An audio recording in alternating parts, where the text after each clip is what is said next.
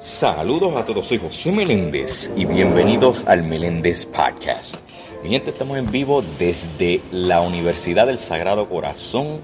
Es un día hermoso, está soleado, aquí está todo chill, tranquilo, así que bienvenido. Mi gente, la entrevista que tengo para ustedes es una única y especial.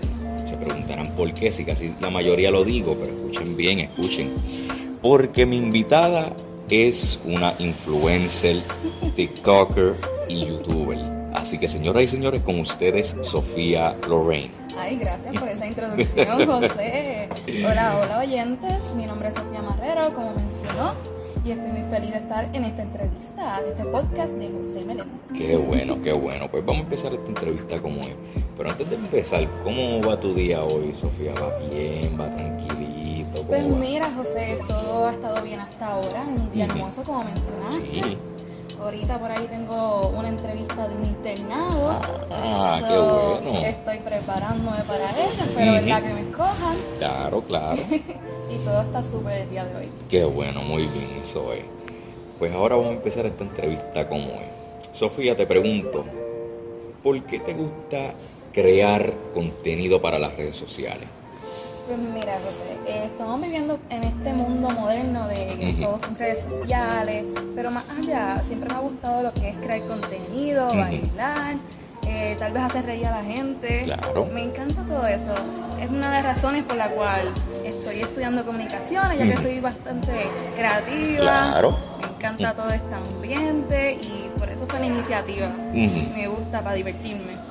Y no es por nada, pero yo creo que tú como que te desarrollaste más, pienso yo, puede ser que me equivoque, pero tú te, tú te desarrollaste más al crear contenido cuando empezó lo de la pandemia. Es correcto. Eh, yo tuve mi canal en YouTube. Eh, el, el agosto pasado fue mi primer video para YouTube. Ahí estuve haciendo pues, un montón de cositas, eh, divirtiéndome. Claro. Ahora grabando TikToks. Ujú. Eso se puso súper top en la pandemia. Igual los Reels, porque Instagram no se quedó atrás. Y pues ahí tu- tuve más tiempo y empecé a hacer todas esas cositas para Instagram y las redes sociales en sí. Y ahora te pregunto, vamos ahora a cambiarlo un poquito, y es a base de tus estudios. ¿Por qué tú decidiste estudiar en Sagrado Corazón? Pues todo el mundo sabe, Ujú. o al menos piensa, Ujú. que Sagrado Corazón es una de las universidades la más y la mejor para el mundo de las comunicaciones. Ese es mi así. pensamiento, eso es lo que yo he visto y por eso Sagrado Corazón fue mi primera opción Ujú. para estudiar comunicaciones. Eh, encuentro que esta universidad tiene muchas oportunidades, eh, las facilidades y todo está con, esa creatividad, Ujú. ese, ese mundo, todo todo el mundo que viene Sagrado siente eso mismo, que to- eh, tenemos el mismo pensar en cuanto a las comunicaciones, Claro. la creatividad, tú lo notas, tú entras Sí. a la universidad y tú lo ves. Y ese ambiente a mí me encantó tanto que yo dije, ok, esto es la universidad, voy para Sagrado. Ok, y te pregunto, ¿cuál fue la concentración que tú me mencionaste anteriormente? Sí, yo estoy estudiando publicidad. en mi Publicidad. concentración mayor. Ok, ok. Y te pregunto, ¿alguna vez tú pensaste como que cambiar de publicidad a otra rama este, de lo que es las comunicaciones, ya sea por ejemplo televisión o radio o vamos a decir por ejemplo este eh, marketing también para, para las comunicaciones, así por el estilo? Pues mira, eh, siempre tuve en mente publicidad, pero cuando ingresé a la universidad, eh, viendo mis compañeros que tenían clases de comunicaciones y ellos me platicaban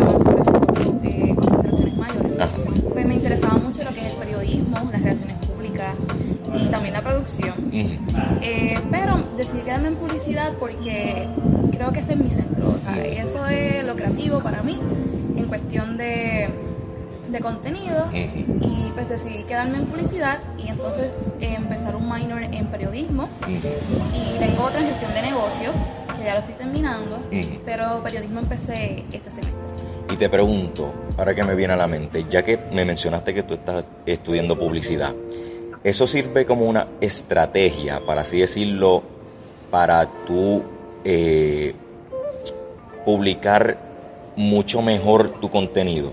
Así mismo, eh, escogiendo los cursos de publicidad, he aprendido a editar mejor, a crear contenido tal vez de mejor calidad o aprender nuevas técnicas, ya sea edición de audio, visual también, eh, las promociones, publicaciones, todo eso ha servido mucho. Igual otros cursos, eh, como mencionan mis compañeros, tienen muchas herramientas eh, que los ayudan.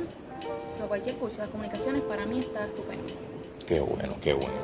Y ahora sí, ¿por qué decidiste crear videos para YouTube? ¿Qué te inspiró? ¿Qué te motivó? ¿Cuál es tu meta? Cuéntame.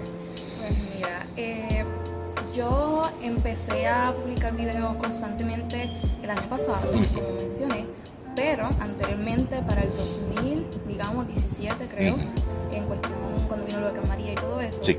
Eh, al mudarme a Estados Unidos, yo pues tenía mucho tiempo libre porque iba solamente a la escuela y cuando volví a la casa, pues estaba con primas, no estaba con mis papás, estaba más con mi familia de eh, tía, tío y mis primas, y entonces pues, yo me divertía mucho con mi prima en particular.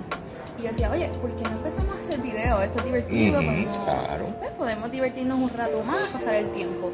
Pues ahí empecé a crear uno que otro videíto, pero al regresar a Puerto Rico me detuve.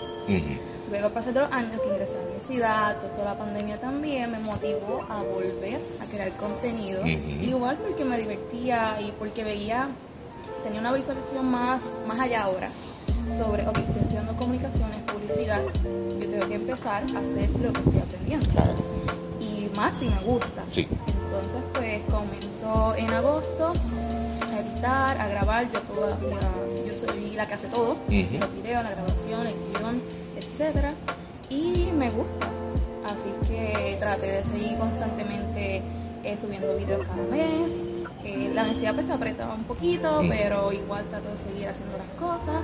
Incluso ahora pues estoy haciendo más videos de TikTok, eh, más reels.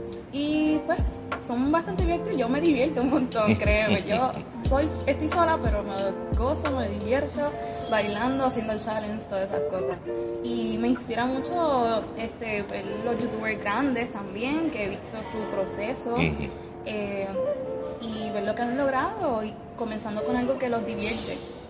Yo siempre he dicho que me gustaría que mi trabajo no fuese un trabajo, fuese algo divertido para mí, que no me cueste, porque si uno hace algo que le gusta, no es trabajo.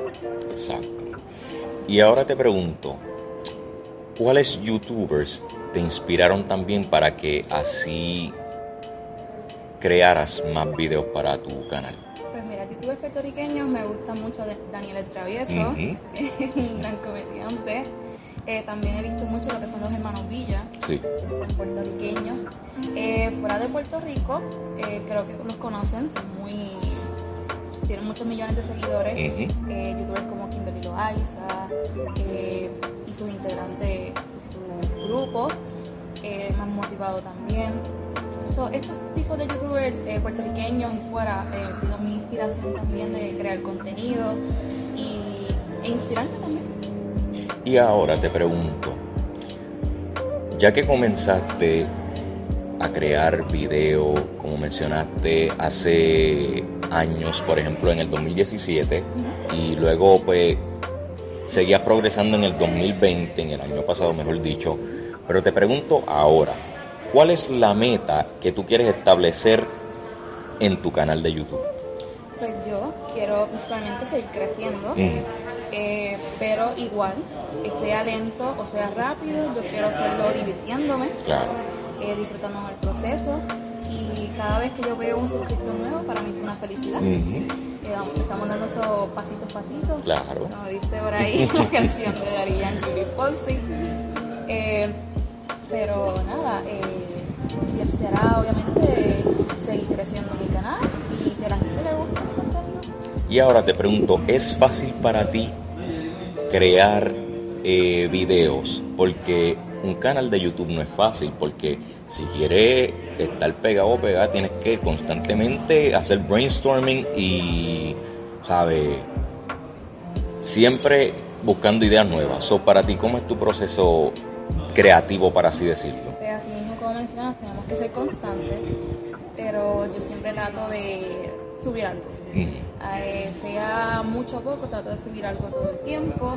Eh, me vienen las ideas de repente a veces es un poco más complicado que otras ocasiones, pero siempre trato de tener eh, alguna idea o, o crear algo. Nunca parar porque eso hace que, que pierda esa visualización en, pues, en el algoritmo y todas esas cosas.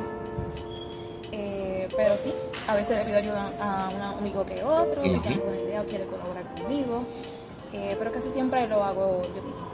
Y ahora te pregunto, ¿cuál es tu, por ejemplo, tu red social que prefieres como que publicar tus videos? Por ejemplo, Instagram, TikTok o YouTube.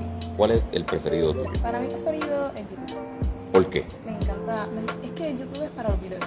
Uno entra en YouTube Ok. y uno quiere ver los videos. Sí, sí, sí. Eh, Instagram es más para fotos, Mm. pero igual se puedo, puedo publicar los reels porque tiene esa función nueva. Pero para video, video, YouTube, me encanta YouTube. Y ahora, a base del proceso creativo de crear un video, ¿cómo es ese proceso? ¿Es a veces estresante? O sea, a base de editarlo o para ti es fácil? Eh, grabar el video en sí, la cámara y tú, Ujú. eh, no es complicado. Pero en, tú- en editar, Sí, no, en, en Ah. vuelvo al paso, pero sí. Eh, tú te paras frente a la cámara y, y sale lo que tú quieras decir y fine. Luego editar es lo que cuesta un poquito más de trabajo porque tú te enfocas en los detalles, en que todo quede bien, que tenga contexto, que, que tenga sentido también, lo que, las imágenes o los videos, el audio, todo eso. Sí, a veces, dependiendo qué tan largo duran eh, los videos y los clips, pues me darlo un día, tal vez dos, dependiendo lo que quiera añadirle o quitarle.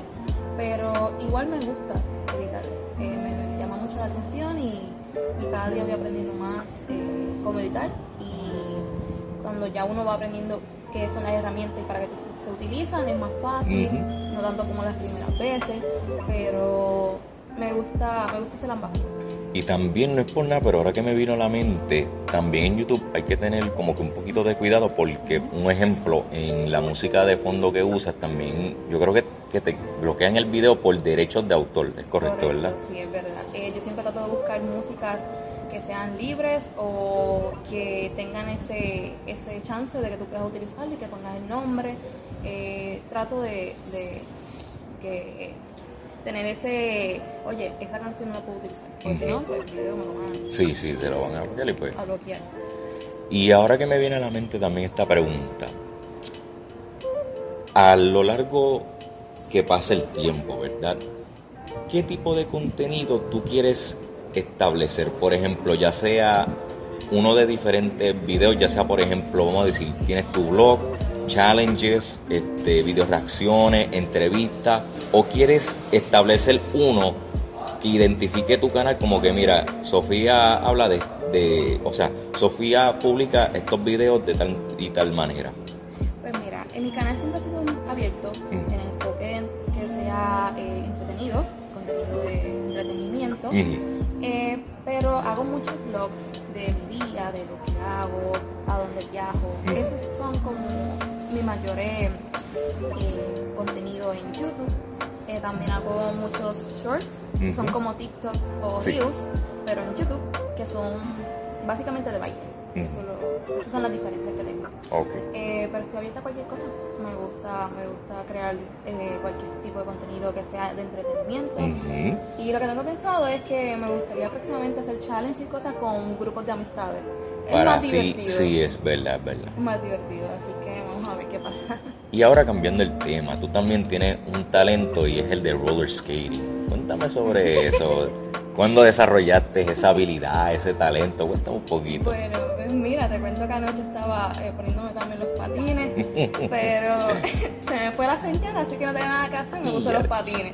Eh, en cuestión, a mí siempre me ha gustado lo que es el patinaje, Ujú. o sea, sobre hielos. Nunca lo había practicado. Pero siempre te gustaba. Me ha gustado Ajá. verlo y todo eso.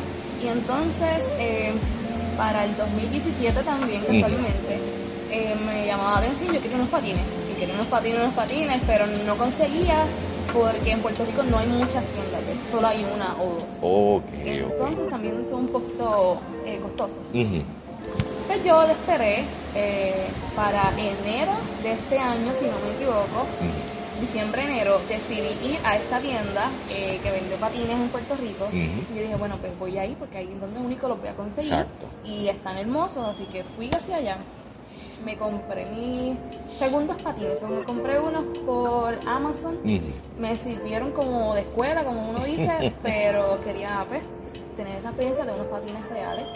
Y me los puse un día, obviamente me caí, pero nada, tenía protección y todas esas cosas, así que estoy bien y empecé a patinar eh, en la marquesina de casa de mi abuela, que era más eh, lisa y todo eso. Y nada, empecé a practicar, a bailar y todo eso. Y es un ejercicio que me encanta porque yo no soy fan de ir al gimnasio ni nada. Pero dije, tengo que hacer ejercicio. Estamos en cuarentena, estamos en pandemia. No se puede hacer más nada, pues. Qué mejor que divirtiéndome. Exacto. Y pues yo estaba horas patinando en el mismo lugar, pero estaba ahí haciéndolo y me encantaba. Y cada día aprendía más en balance, todo eso, que casi ya ni me caigo. Eh, y pues nada, me encanta, me encanta los patines.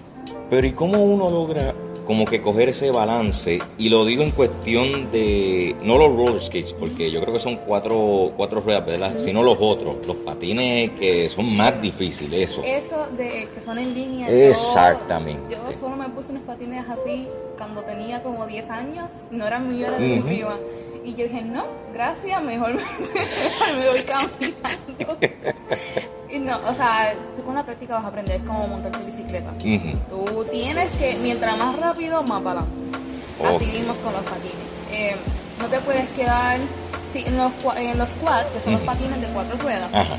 Eh, los normales tienes que estar, obviamente, eh, como medio agachado, agachado Ajá.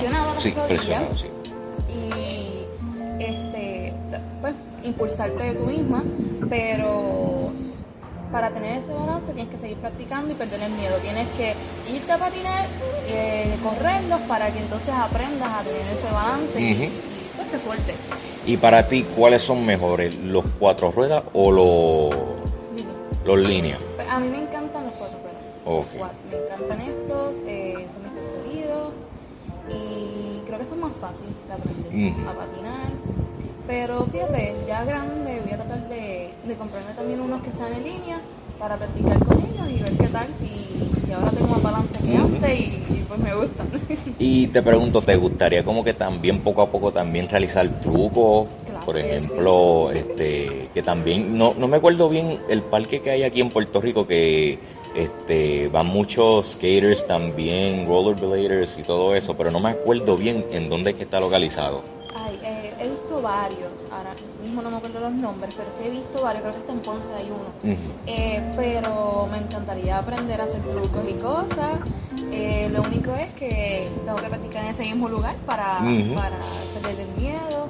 Pero por ahora estoy tratando de aprender más trucos eh, pues, en el suelo plano y tener más balance y esa seguridad para entonces practicar esos trucos y cosas más, pues, más emocionantes. Qué bueno. Ay, ojalá, porque Tache, te voy a contar, hace tiempo yo también tenía una patineta, ¿verdad?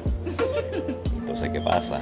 Yo por poco me doy una mata y después de eso yo dije, Tacho, que se chave, guay, a tirarme otra vez. porque es que, yo nunca, yo nunca aprendí a Ah. correr patineta. porque es que porque casa es un monte, entonces es, es cuesta, cuesta arriba, cuesta abajo, bien largo, y yo que se chave, voy a tirarlo otra vez. Ay, qué divertido suena. Pero yo, mira, te cuento. eh, yo nunca tuve una patineta mía. Mis primos tenían un montón eh, y estuvo de moda eh, Ujú, un montón de sí. tiempo las patinetas. Yo me acuerdo, mis amigos. Las longboard, Las era la que estaba en moda. Wow. me acuerdo. Me acuerdo, sí, tuve varios amigos que benditos se fracturaban o se raspaban, pero yo no me importaba lo que quería era correr y divertirse.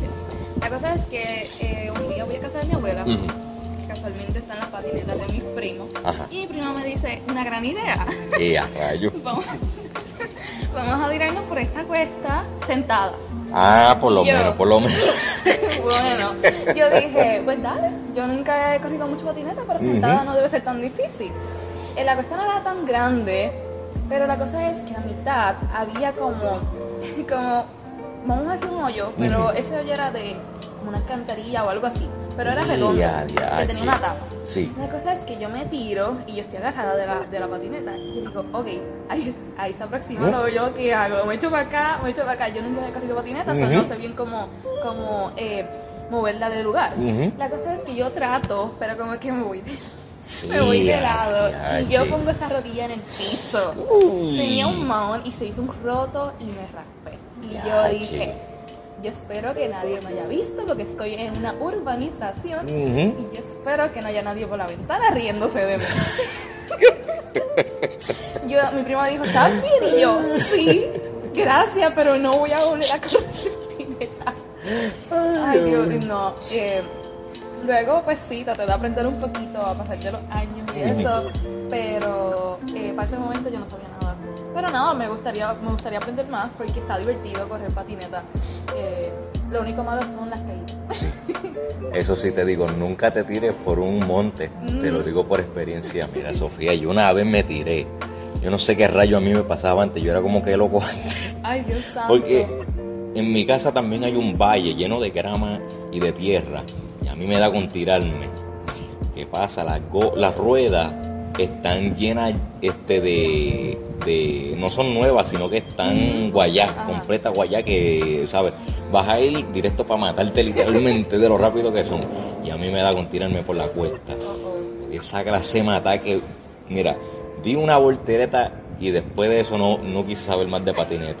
Bendito nuestra experiencia. Y lo peor era que era de las chiquitas, Oh, wow. de esas pequeñas que, Ay, tacho, cuando yo me tiré yo, ay Dios mío, yo empecé a gritar cuando chiquita y a llorar y yo, no quiero saber más nada de patineta. Ay, no, estas experiencias de nosotros, las peores yo creo en patineta. No, pero peor, peor yo creo que también es en bicicleta. Ay, sí, todo el mundo tiene una experiencia. Mira, yo cuando chiquito yo era el diache porque yo me tiré con un triciclo. No con una bicicleta, con un triciclo, que eso no tiene freno. Ajá. Yo tenía unos majón nuevos y me da con tirarme de una cuesta de casa de una tía mía, se me guayó todo, todo el pantalón. No me raspé la rodilla, no, sino que se me rompió todo el, todo el mahón completo y yo, y a rayo, y mi mamá y me castigó. Y yo, mami, no, no, no me castigue. Y, el, y con el jean roto. Dios mío, y le salió, le salió caro, me imagínate. Ay, bendito, no. Te quedas con ese pantalón hasta el otro año. No, es que te digo las cosas de uno. Cuando el pequeño, como que, no sé, como que no Sí, pensaban, no pensaban en las consecuencias. Hasta que ves el golpe. Sí, sí, sí. Eso también me acuerda. Ahora que me viene esto a la mente como que la nostalgia. En la escuela mía también me acuerdo que nosotros siempre, nunca fallaba. Siempre teníamos que correr por una cuesta. Ay, no. Cemento, cemento total del viejo que si tú te caías, eso era guayao. Guayao completo y da la mala pata que yo y uno de mis panas nos caemos. Y se rompió una de las camisas del uniforme. Y me acuerdo que eso fue en elemental. ¿A ti nunca te pasó nada de eso? Bueno, sí me caí una vez en la escuela elemental, pero de romper el uniforme, no. Cacho. No es que te digo, yo, yo antes era un caso. Entonces, entonces me acuerdo que en elemental, este, también me caí en el comedor. Se fastidió la bandeja y todo, tuve que limpiar el comedor por esa, por esa poca vergüenza que me pasó. Cuando tú estabas en elemental, nunca pasaron como que cosas, como que bien extremas de loca, o sí. Fíjate, yo, yo creo que yo era un poquito más tranquila. Pero sí llegó a pasar una que otra cosa. Siempre estuvo las personas que estaba lloviendo y se tiraban por el bache o por el agua. Y yo, pero estás en la escuela, ¿qué tú haces? Dañando los uniformes. A alguien siempre se le caía la bandeja también de comida. Eh, No, mira, las peleas que hacían Sí, con, con, con cualquier cosa, porque le quitó el balón al otro. No, no, no, no. No, yo me acuerdo de esas peleas que pasaba mucho cuando yo estaba en intermedia. Pero ahora, ahora ya mismo voy a hablar de la intermedia de mis tiempos de revolución. Yo era bien regulero y problemático en la high, pero te voy a contar una experiencia que me vino a la mente en la elemental. Yo tenía un pana, ¿verdad? Este, que lo llevaron para la oficina. Me acuerdo, si no me equivoco, yo creo que fue un martes. ¿Me puedes creer que ese muchacho le dio una rebeldía tan grande que se trepó hasta el techo de la oficina de la directora? Y un montón de gente que hasta por poco llamaron la policía y todo. Oh. A ese nivel. O sea, treparte al techo de la escuela solamente porque te llamaron por la oficina, dime tú. ¿Qué tú crees de eso? Ay, no, es que cuando uno es joven y niño, bueno, estamos jóvenes todavía, pero cuando eres más joven y adolescente, a veces no medimos el peligro. Es verdad. Porque ahora, ahora, como que echando más adelante el tiempo, en la intermedia también me acuerdo que me acuerdo que siempre pasaban muchos revoluciones. Que o llegaba una ambulancia o la policía misma. Porque se pasaban unos problemas, Sofía. Que imagínate, llegaban gente que no era de la escuela en motoras, en carro y venían para allá.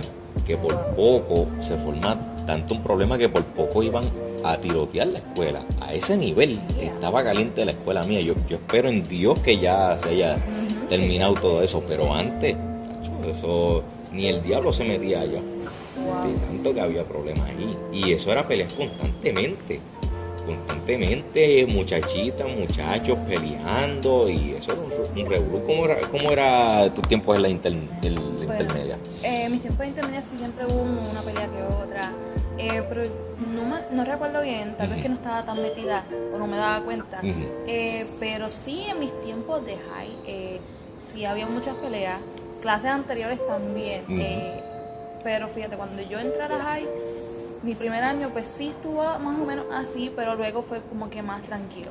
Se fue normalizando mejor y, y pues ya las generaciones tal vez cambian. Sí. So, eh, no estaba como antes. Porque antes era mucho peor. Sí, antes era mucho peor. Pero gracias a Dios cambió, no tuvo un ambiente tan loco.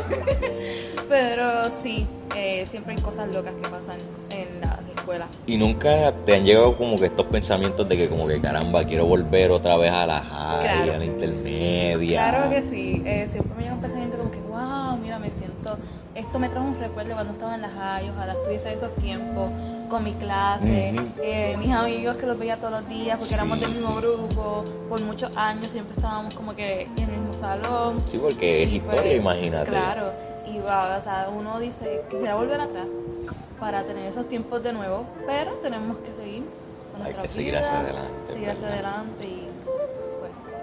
Eso ahora me viene a la mente hace tiempito, como que yo pasé por la noche por la escuela y yo como que caramba, ojalá pudiera volver tan solo un día porque me acuerdo que yo siempre andaba con mis amistades, de vez en cuando yo cortaba, porque quien no corta en la escuela, pero no es que yo sea malo, no, yo siempre sacaba A y siempre saco A, yo soy, ¿sabes? un estudiante bueno, pero de vez en cuando yo me, yo cortaba clase para irme a la cancha o ir para este había un negocio que nosotros siempre comprábamos empanadilla y fritura y íbamos para allá siempre. Pero cuando volví a ver la escuela por la noche, como que caramba, ojalá pudiera volver, ¿sabes? Un día imagínate la graduación, todo el mundo estaba ahí llorando, esos sentimientos, como que tan solo un momento para volver atrás sería suficiente. Recuerda. Y más cuando estás en Snapchat, por ejemplo, y te ves. Sí, vienen los recuerdos. Y uno como que, ay, no, la graduación, este momento cuando estuvimos en la high, y todas esas cosas como que, wow, qué recuerdos tan bonitos, pero pues, ni modo, hay que recordarlo. Y uno siempre decía también, ah, ya quiero terminar la escuela, ya quiero graduarme, quiero estar en la universidad. Y ahora. Y ahora uno quiere volver. Y ahora uno quiere volver para atrás. Ay, Dios mío, somos muy indecisos. Sí. Y uno no sabe lo que tiene hasta que lo pierde. Por eso es que hay que apreciar los momentos. Al igual como, por ejemplo, si tú estás en la universidad ahora, mira, aprovecha el tiempo, porque me imagino que puedes decir ahora ah, ya quiero graduarme. Ajá. Y cuando te gradúes vas a querer volver para atrás. Exactamente. ley de vida. Así mismo es. Y... Ya está, por lo menos estoy en mi tercer año. Que ya falta poco. Ya falta poco. Entonces yo digo, ea, ya, yo en mi primer año quería graduarme ya, o sea, quería ya avanzar.